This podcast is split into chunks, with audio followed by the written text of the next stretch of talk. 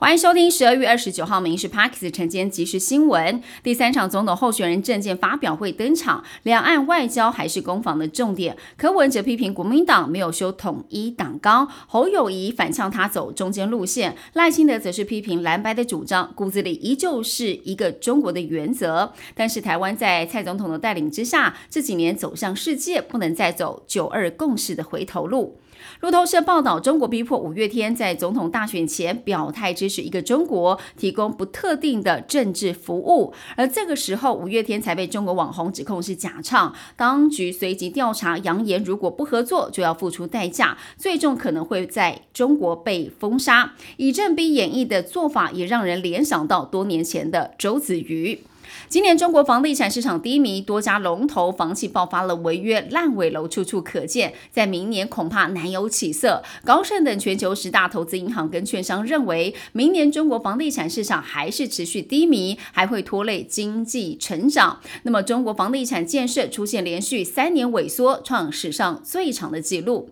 教育部公布了一百一十二学年各大专院校新生的注册率，除了有十九所大专院校新生注册率没有达到六成之外，以个别来看，有五十二个硕博士班的新生注册率也挂零。台大有五个，另外还包括了清大、阳明交通、成大等校，另外还有三十九个学士班、十七个二专班、四个二技班都招不到学生。为了鼓励雇主雇佣中高龄以及高龄劳工，劳动部提供了雇主多项雇佣奖助，包括了雇佣中高龄失业劳工，每个月最高可以领到一万五千块的补助。若雇主留用六十五岁在职劳工符合条件的雇主，最长可以获得十八个月的政府补助，总金额最高二十五点八万元。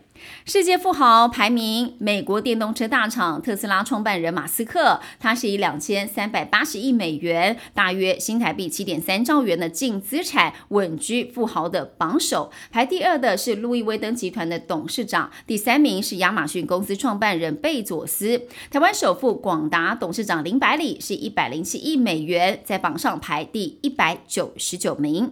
万物齐涨连锁手摇椅五十岚公告，营运管销成本提高。明年一月十号，商品售价调涨五到十元，光一年内就涨两次。消息一出，也让民众大叹：喝饮料的小确幸要没了。